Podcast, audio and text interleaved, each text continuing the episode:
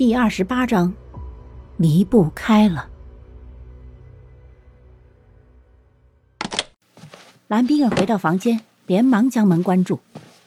没走几步，他就再也无法忍受。他头疼的弯腰，右手屈指成拳抵住头。似乎是因为中午的那场梦，他现在的记忆出现了错乱，迫使他现在头疼欲裂，不得已敲打头来止疼。如同风针刺进他的大脑一般，大脑发出一阵阵的疼，豆大的汗珠从他的额头滚落。第一次，蓝冰儿觉得他的忍耐力太弱。你今夜怎么不写了？房间里，齐勋料突然出现在蓝冰儿身后，问道。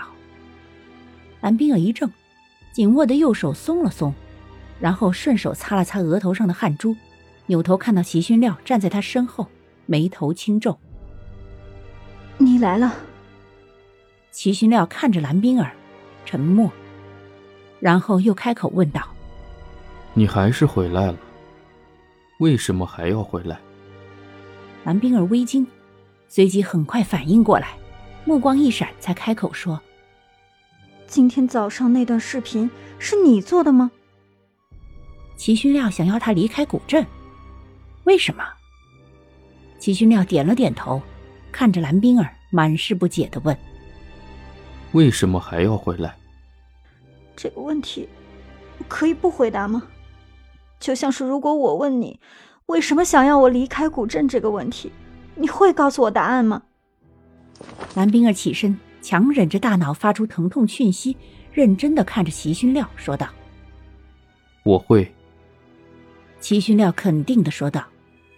可他的目光却透着悲哀和一丝难言的忧伤。蓝冰儿心中一震，他不知道此时心里是什么感觉，只知道对方似乎认识他，不是昨天，而是很早以前。蓝冰儿不懂，也不想知道，他的心里隐隐抗拒着这样的事实。似乎一旦他承认了，那么会让他陷入痛苦的泥沼之中，再也无法出来。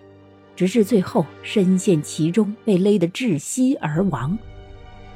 他看着齐勋料，目光一闪，率先侧开头，躲开齐勋料的目光，说：“我不知道。”然后就回来了。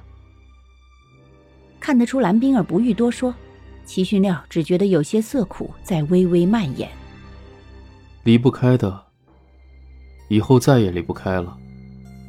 你知道吗？从你写下“血月”这两个字开始，你就必须留在这里，因为“血月”这两个字是不能在古镇出现的，无论是以什么形态。齐勋料目光一暗，说道：“因为这是忌讳，是会受到诅咒的，被诅咒的人是无法离开古镇的，除非找到替身。”蓝冰儿目光一颤，看着齐勋料。张了张嘴，想要说什么，最后却茫然的看着齐勋亮。你猜的没错，我的确是为你找到了一个替身，可是你偏偏又回来了。齐勋亮说道，他的目光看着蓝冰儿，很是复杂，太多的感情揉搓在一起，反而令人无法分清他眼中的情绪。他是谁？那个替身？蓝冰儿觉得喉咙有些发涩。可他必须要知道答案。他是谁？你没有必要知道，你只需要知道现在没有替身了，就算有也无济于事，你再也离不开古镇了。齐勋亮冷硬地说道，他的目光里一片空白，似乎没有什么能够进入他的眼、他的心。可只有齐勋亮知道，眼前的人早就在五年前就入了他的眼，进了他的心，然后一走了之。只有他记得那微苦的泪，那双痛苦的眼睛，以及和现在不同的名字。早点休息吧，明天晚上记得将雪月写出来。齐勋料这次没有避开蓝冰儿，反而是在蓝冰儿的视线里走进了那面镜子里，而镜面出现了一层层水波，最后消失不见。蓝冰儿站在原地，有点茫然。他的目光转向桌子上的笔记本，记得写雪月。他究竟知道什么？又想要表达什么？齐勋亮到底是什么人？又或者说，他到底是什么鬼？本集播讲完毕，下集更加惊悚，记得要听啊！